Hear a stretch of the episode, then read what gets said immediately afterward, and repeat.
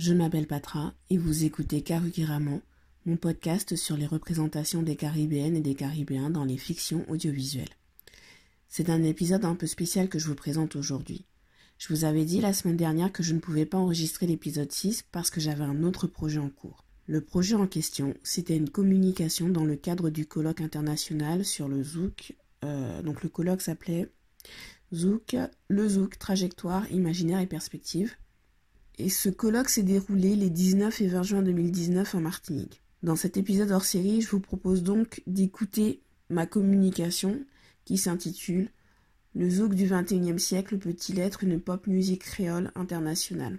Pour la petite histoire, sachez qu'en fait, euh, cette communication, c'est quand même une étape majeure dans la réflexion que je développe depuis environ trois ans sur les points communs entre le zouk et la K-pop dans un des tout premiers articles originaux que j'avais publié sur mon blog mindset.com en 2016, donc c'était je crois en avril 2016, j'avais mis en ligne un article qui s'appelait déjà Zouk et K-pop, quel point commun. Et euh, mais bon, j'étais pas encore satisfaite parce que je venais de me remettre à écouter du Zouk. J'étais encore en pleine recherche euh, d'identité par rapport à qui je suis, par rapport à ma place dans la société, ma place dans le monde, et surtout dans, par rapport à la direction que je voulais donner à ce blog. Et euh, au fil des années, enfin au fil des années, comme si c'était il y a tellement longtemps, c'était juste il y a trois ans, mais j'ai fait beaucoup de chemin depuis au niveau de ma réflexion. Et euh, je, sais que euh, quasiment tous les six mois, je me disais, il faut que je revienne sur cet article parce que j'ai je, j'ai de nouvelles idées, je pense à de nouveaux trucs, j'ai de nouvelles connaissances euh, à, à, exploiter et je n'avais jamais pris le temps de le faire. Ce colloque m'a permis de me poser, de réfléchir à tout, tout, toutes les réflexions que j'ai depuis environ trois ans. Donc c'est pas c'est pas c'est pas un aboutissement parce que pour moi ce n'est que le début. Comment un petit pays comme la Corée du Sud, un petit pays qui pendant euh, toute la première moitié du XXe siècle était euh, colonisée. Et puis pendant une bonne partie de la seconde moitié du XXe siècle était un pays complètement détruit. Et ce pays aujourd'hui propose une culture qui séduit le monde entier. Et la Caraïbe, en fait, pour moi, est capable de faire tout aussi bien, si ce n'est mieux. Oh, allez, un, peu la, la fierté caribéenne qui, qui parle, mais pour moi, on est capable de faire aussi bien. On est capable de diffuser notre culture. Alors évidemment, je ne dis pas que ce que je dis, c'est forcément la voie à suivre. C'est juste encore une façon pour moi d'apporter ma contribution à ce mouvement culturel autour de nous, chez les Caribéens, et sur cette façon de nous définir et de nous présenter au monde. Je suis ouverte à toute critique. Je suis ouverte à toute discussion. Vous pouvez me retrouver sur les réseaux sociaux. Soit Karukiraman sur Twitter, Karukiraman sur Instagram. Je vous dis à très bientôt pour l'épisode 6 qui devrait arriver très prochainement dès que j'aurai retrouvé un ordinateur en état de marche parce que mon autre ordinateur m'a lâché. Et Bonne écoute.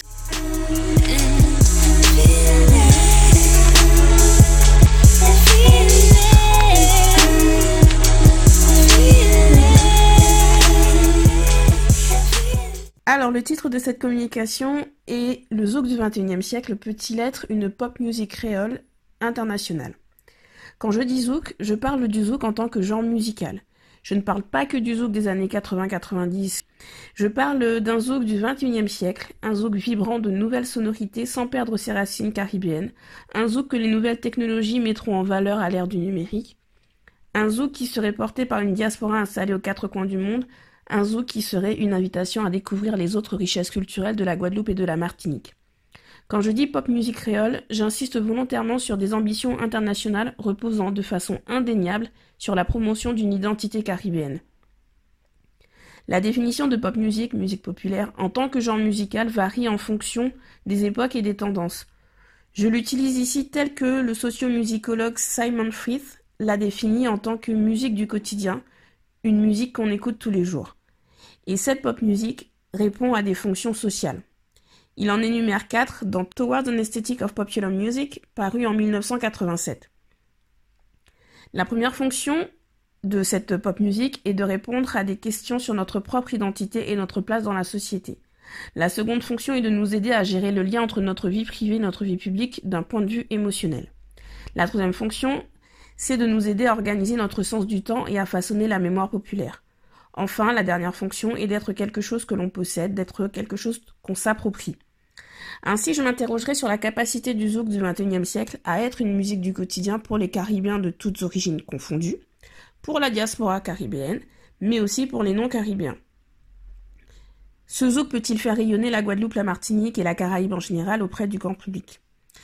De quoi a-t-il besoin pour être reconnu sur la scène internationale au même titre que le rap ou la soul? Et j'ai ma démonstration sur une comparaison avec le développement de la K-pop, la pop musique coréenne, qui en l'espace d'une vingtaine d'années a propulsé la Corée du Sud sur la scène culturelle internationale. Par exemple, ne serait-ce que pour le premier semestre 2019, il y a plus d'une vingtaine d'artistes de K-pop qui ont euh, tenu des concerts en dehors de l'Asie.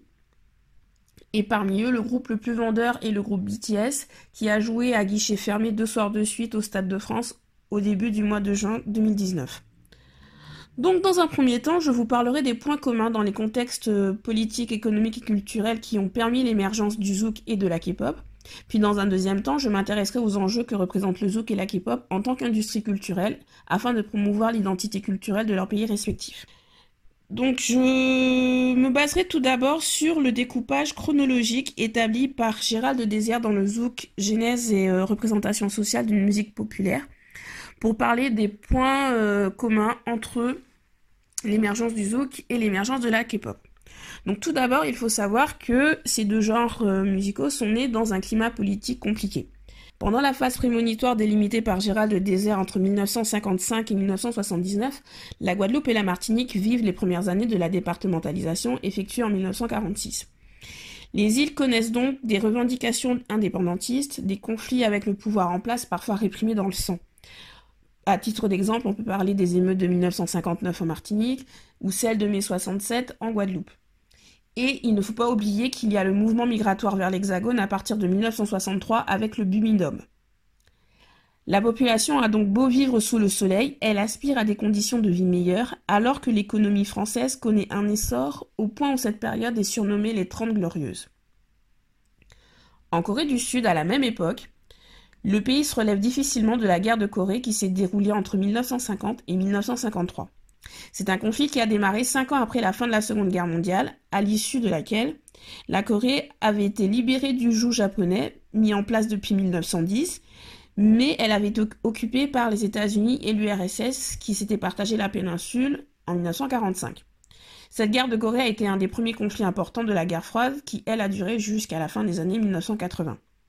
Donc pendant cette période prémonitoire, la population sud-coréenne est aussi en souffrance et connaît aussi des conditions de vie désastreuses. Par exemple, en 1960, il y a un soulèvement populaire mené par les ouvriers et les étudiants qui conduit à la démission du premier président de la République.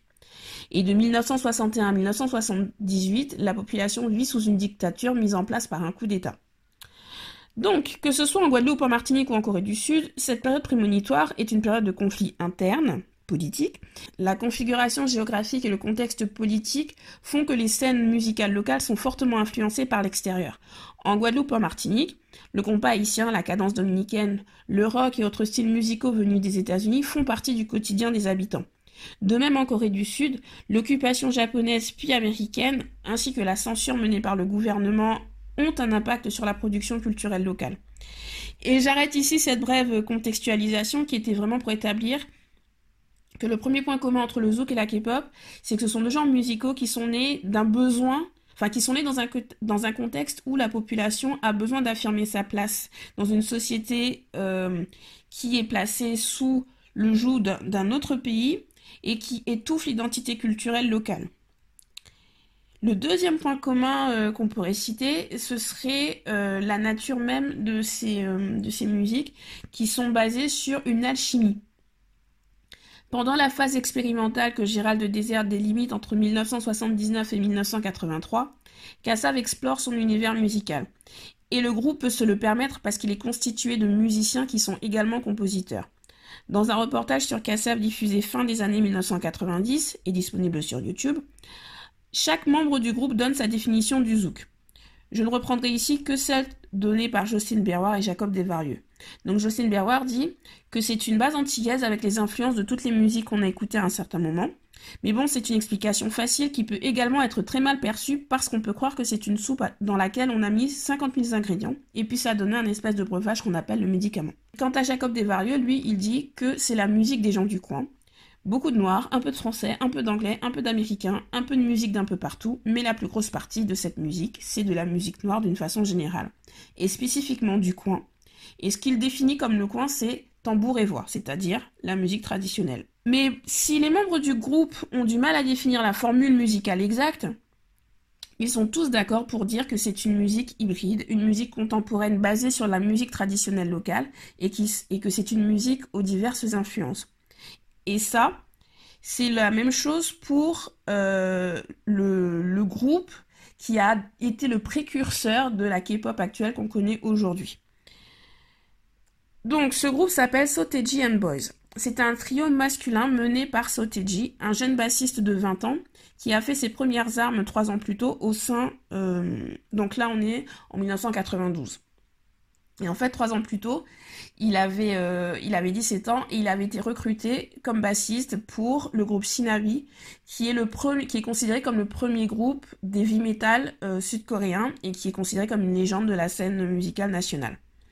Et donc lui, Soteji, grâce à ses talents de compositeur, ses goûts musicaux et son envie d'expérimenter avec la technologie MIDI, euh, il propose une musique hybride qui est alors unique sur la scène musicale sud-coréenne.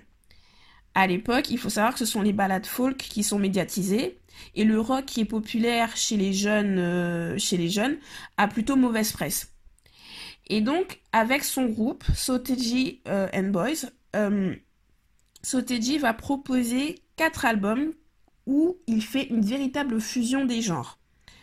Après avoir donné la priorité à des sonorités hip-hop, il va revenir progressivement à des, sonorités électro où se mêlent le rock et le bonjak. Et ça, le bonjak, c'est l'autre façon de, le dire, c'est le trot. Et c'est la musique traditionnelle populaire, c'est la variété populaire euh, coréenne, qui est une sorte de musique folk très rythmée. Le groupe se sépare en 1996 au sommet de la gloire et endosse le rôle de pionnier pour la génération suivante. Qu'on aime ou qu'on n'aime pas le résultat final, on ne peut donc nier à Soteji sa curiosité musicale et sa volonté d'innovation que ses compétences de musicien lui ont permis de tester, et ça c'est exactement ce qui s'est passé pour Kassav. Et donc le dernier parallèle que je souhaite établir entre Zouk et K-pop, c'est à travers leur fonction sociale d'organiser notre temporalité et de façonner la mémoire collective. Dans le temps démiurgique que Gérald de Désert délimite entre 1984 et 1995, le groupe Cassav affirme son identité musicale en racontant le présent et le passé de la Guadeloupe et de la Martinique. Le zouk comme musique, le zouk comme fête, c'est ce qui aide à affronter l'adversité du quotidien. Le zouk, c'est aussi puiser dans la culture, dans le folklore et dans l'histoire pour peindre des tableaux sonores et se célébrer. Pour ne citer qu'un exemple, je prendrai les paroles de Amba Chenla, sortie en 1985, et cette chanson retrace l'histoire du peuple guadeloupéen et martiniquais en partant du présent, avec l'exil vers la France hexagonale qui sépare les familles, et, les paroles permettent de remonter au point de départ quand les ancêtres africains font la traversée au fond des cales des bateaux négriers. Au début de ce temps démiurgique, les membres du Cassav sont dans la trentaine et ils peuvent donc incarner la liaison entre les générations précédentes et la génération qui donnera naissance aux trentenaires et quadragénaires actuels dont je fais partie. Nous sommes la première génération pour qui la musique de Cassav est un élément de transmission culturelle, et ce d'autant plus que la seconde moitié des années 1980 est une période où les tournées que le groupe effectue en Afrique jouent un rôle important dans son rayonnement dans les communautés africaines du continent et en Europe. En décembre 1988 a lieu le Grand Méchant Zouk au Zénith de Paris et une trentaine d'artistes montent sur scène. Cela prouve que le zouk est un genre musical qui se partage et qui réunit, et ces concerts donnés pour les 10 ans de Kassav illustrent en quoi le groupe est devenu la voix de sa génération, mais aussi de tout un peuple. Et en Corée du Sud, les Soteji and Boys ont aussi été considérés comme la voix de leur génération, surtout pour leur dernier album où Soteji dénonçait la pression que la société faisait peser sur une jeunesse au bord de l'explosion. En 1997, c'est la crise asiatique, euh, la crise économique asiatique, et il y a un changement dans la démarche artistique, car il y a un besoin de s'amuser, un besoin de légèreté, et les groupes des deux premières générations de K-pop répondent à ce besoin. Du coup, une dizaine d'années s'écoulent avant que la K-pop ne remette en lumière son précurseur Soteji, dont la musique participe alors à une transmission culturelle pour la Corée du Sud et sa diaspora. Ainsi, le zouk et la K-pop émergent dans des conditions similaires, mais à des époques différentes. Néanmoins, ces deux styles abordés en tant qu'industrie culturelle n'affichent pas le même degré de structuration et de reconnaissance sur le marché musical international. Je n'emploie pas industrie culturelle dans le sens de l'expression créée par Théodore Adorno et Max Horkheimer dans La dialectique de la raison parue en 1947. En s'appuyant sur l'exemple du cinéma hollywoodien de la première moitié du XXe siècle, ils utilisaient alors l'expression pour critiquer la banalisation, voire la dénaturation du processus créatif artistique aboutissant à la standardisation du contenu culturel proposé aux masses dans une société capitaliste. Dans cette communication, j'utilise l'expression industrie culturelle pour désigner un champ de recherche où s'articulent divers mécanismes liés à la création, à la production, à la distribution et à la réception d'un contenu culturel. J'insiste sur le fait qu'il ne s'agit donc pas de porter un jugement de valeur sur la qualité artistique, il s'agit plutôt de discuter euh, de la façon euh, de valoriser cette qualité artistique. Donc dans ce deuxième point qui concerne les enjeux autour du développement d'une industrie culturelle de qualité, je me concentrerai sur l'aspect de l'accessibilité par rapport à trois axes. Je commence tout d'abord par la nécessité de s'adapter à un nouveau modèle économique. Pour rendre le zouk accessible, il doit s'adapter à un nouveau modèle économique. D'après le rapport du SNEP, Syndicat national de l'édition phonographique, donc ce rapport est paru en mars 2019. Le fait marquant de l'année 2018, c'est que pour la première fois, le chiffre d'affaires généré par le numérique a dépassé celui des ventes physiques et il réalise désormais 57% des ventes globales en France. Donc le streaming est le véritable moteur de ce dynamisme. Il est à noter qu'il ne s'agit pas euh, d'une consommation générationnelle puisque les plus de 50 ans constituent 30% du streaming en 2018.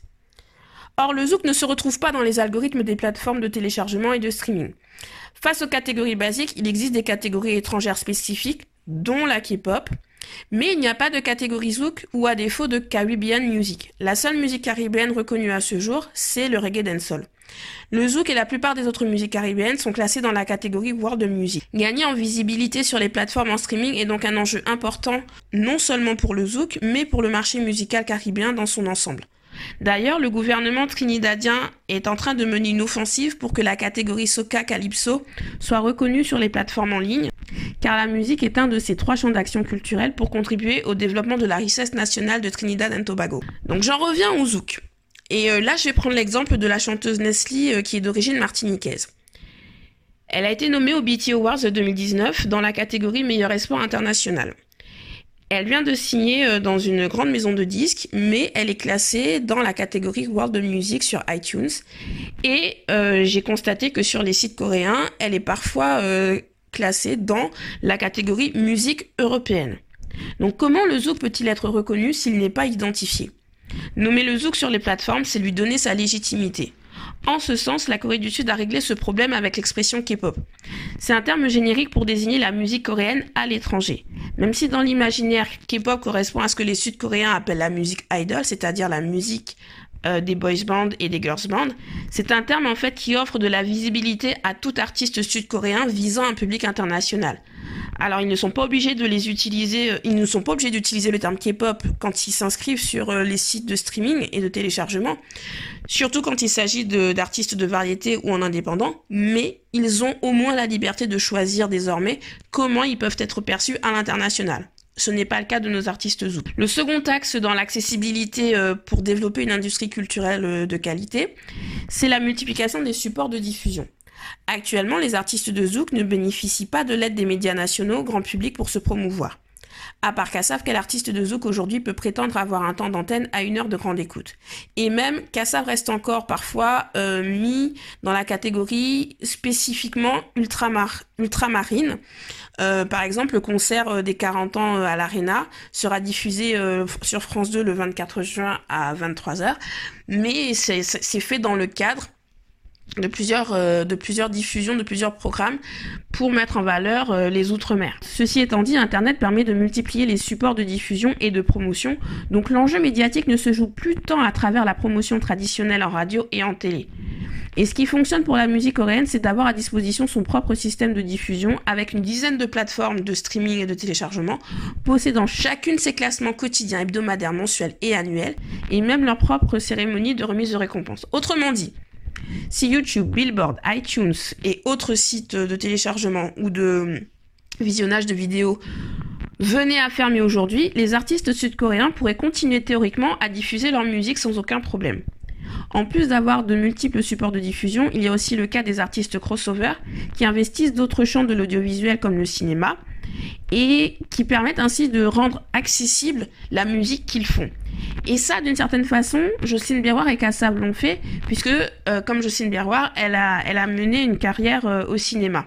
Pour la Guadeloupe et la Martinique, est-ce qu'il existe euh, une ou plusieurs plateformes reflétant les tendances musicales? Les radios ont leur classement hebdomadaire, mais existe-t-il pour le grand public un moyen de connaître en temps réel le nombre de streaming au quotidien? Y a-t-il un moyen pour le grand public de connaître le nombre de ventes d'albums sur le marché local, sur le marché national et ou international? Les clips vidéo aussi jouent un rôle important dans la visibilité des artistes. Les artistes de Zouk arrivent désormais à dépasser le million de vues. Par exemple, le clip Vénus de Nestlé compte bientôt 5 millions de vues 9 mois après sa mise en ligne. Donc c'est pour montrer que les artistes, les clips vidéo sont aussi un moyen de rendre accessible la musique. Comment suivre les sorties musicales récentes? Actuellement, il y a la chaîne Télétrace qui est avant tout un média afro-généraliste et elle n'offre pas vraiment de transparence sur son classement des meilleurs clips vidéo. Mais on peut signaler euh, l'initiative de l'association Hit Local, qui depuis 7 ans euh, se rapproche le plus d'une diffusion de contenu musical où les artistes caribéens sont la priorité. Mais néanmoins, elle reste, euh, enfin cette association reste dépendante de la plateforme YouTube, donc elle n'est pas, complètement autonome sur le support à travers lequel est diffusée la musique. Écouter de la musique, c'est une expérience d'abord individuelle, mais la pop musique se définit par une écoute collective et massive. Le lien avec le public est donc essentiel. Aucune structure ne fonctionnerait s'il n'y avait pas d'abord une rencontre avec la sensibilité du public. Et c'est là, c'est le troisième axe que je voudrais aborder, c'est-à-dire sur quoi peut reposer la sensibilité et euh, comment attirer le public? Quand on prend l'exemple de la K-pop, on peut dire que le gouvernement sud-coréen a organisé, structuré et encadré le développement du marché musical national. Mais ce sont les initiatives des publics américains et européens qui ont créé cette visibilité sur le marché international et facilité l'accessibilité à la musique coréenne. Des blogs ou des forums comme Sumpi et All sont devenus aujourd'hui des médias, partenaires des grandes maisons de disques sud-coréennes. Ce sont ces sites qui fournissent en premier les informations au public non coréanophone. La différence de langue peut être un frein au développement du marché, mais pas un obstacle infranchissable, bien au contraire. Cette barrière de la langue est précisément ce qui a permis la professionnalisation de ces blogs et forums. Leur contenu répond aux attentes du public étranger pour lui donner les clés culturelles qui lui permettront d'accomplir la quatrième fonction sociale que j'avais évoquée en introduction, c'est-à-dire celle de s'approprier la musique, de la posséder au-delà de simples objets. Cette capacité de partage d'informations entre fans, cette entraide pour acquérir la musique, le merchandising, ces créations de fans permettent de donner, euh, de développer un sentiment de communauté qui donne de la visibilité aux artistes sans aucune promotion de la part des maisons de disques. Et sans oublier qu'il y a aussi les réseaux sociaux euh, aujourd'hui qui jouent beaucoup pour construire et entretenir euh, une communauté en ligne. Par exemple, les artistes sud-coréens nommés dans des cérémonies à l'étranger gagnent généralement quand le vote est ouvert au public, parce que les fans se mobilisent. Est-ce que c'est le cas pour nous? J'en reviens euh, et je terminerai avec l'exemple de Nestlé. Nous ne savons pas encore à l'heure actuelle si elle a remporté la récompense BT Awards 2019, mais en tout cas elle apparaît peu dans l'occurrence des hashtags sur Twitter et sur Instagram, ce qui montre un manque de visibilité alors qu'il s'agit d'une opportunité pour elle et pour le zouk en général de toucher un public réellement international. Mais tout ça ne signifie pas qu'il n'y a pas de communauté Zouk en ligne. Cette dernière a commencé à se développer dans les années 2000. Elle prend d'autant plus de sens que notre marché musical de base se partage sur un large territoire avec une diaspora caribéenne vivant dans le monde entier. Il y a eu des skyblogs, il y a eu des forums généralistes avec une session de musique comme le forum volcreole.com. Et aujourd'hui, il y a des sites, pas beaucoup, mais il y a quelques sites comme bizouk.com qui proposent l'actualité des sorties musicales, l'actualité des infos musicales, euh, qui fait aussi la promotion d'événements liés au zouk. Cependant, euh, avec la fermeture récente du site lantille.net, on peut s'interroger sur la capacité de ces communautés en ligne à faire, à proposer une véritable professionnalisation durable euh, s'il n'y a pas les structures de distribution adéquates euh, après. Et là, je vais vraiment terminer par rapport à la question de la langue. Je vais revenir dessus. C'est le dernier point que j'aborderai par rapport à la, à la nécessité d'être accessible pour avoir un rayonnement international. Avec la K-pop, on a un exemple où tout un public adhère à un genre musical sans nécessairement parler la langue dans laquelle sont chantées les paroles. Certaines personnes ont besoin de comprendre le sens des paroles, d'autres se contentent des sonorités et de la mélodie. Mais pour le zouk, au-delà de la question de l'authenticité que procure le fait, euh, ou que procurerait le fait de chanter en créole et non en français, il s'agit vraiment de rendre les paroles accessibles à toute personne susceptible de s'y intéresser. Et ça, on peut le faire par exemple en sous-titrant les clips pour, et je reprends le cas de la K-pop, les, clips vidéo de K-pop ont été rapidement proposés avec des sous-titres officiels faits par les maisons de disques elles-mêmes, puisque les sous-titres générés automatiquement par YouTube n'avaient aucun sens. Il y aurait encore beaucoup à dire par rapport à la création musicale, par rapport euh, aussi à la place du zouk sur le marché caribéen, mais je m'arrêterai ici. En conclusion, le zouk peut devenir une pop musique créole internationale et toucher d'autres publics. La comparaison avec la K-pop n'est pas à voir comme un exemple à suivre, bien au contraire puisqu'on constate que le zouk, en fait, euh, à travers le parcours de Kassav, a fait exactement ce que la K-pop, en termes de stratégie, je veux dire, a fait exactement ce que la K-pop propose aujourd'hui. Et même si le zouk n'a pas encore réussi à toucher le grand public en Europe et en Amérique, il a réussi à faire ce que la K-pop, euh, à mon avis, aura beaucoup de mal à faire, c'est-à-dire conquérir le marché africain. Tout comme euh, la K-pop aujourd'hui en pleine réflexion sur la stratégie à mettre en place pour avoir une légitimité musicale et ne pas tomber dans la catégorie musique consommée rapidement et sans substance. On peut dire aussi que le zouk, lui, a déjà répondu à cette question de légitimité. Lui, il a trouvé la réponse dans son dans le point de départ de Kassav et ce que Soteji avait pressenti en 1995 l'utilisation de la culture musicale traditionnelle. Mais dans le cas du zouk, cette culture traditionnelle, vecteur de transmission, doit être expliquée afin que l'identité caribéenne du zouk du XXIe siècle ne soit pas effacée mais brille davantage.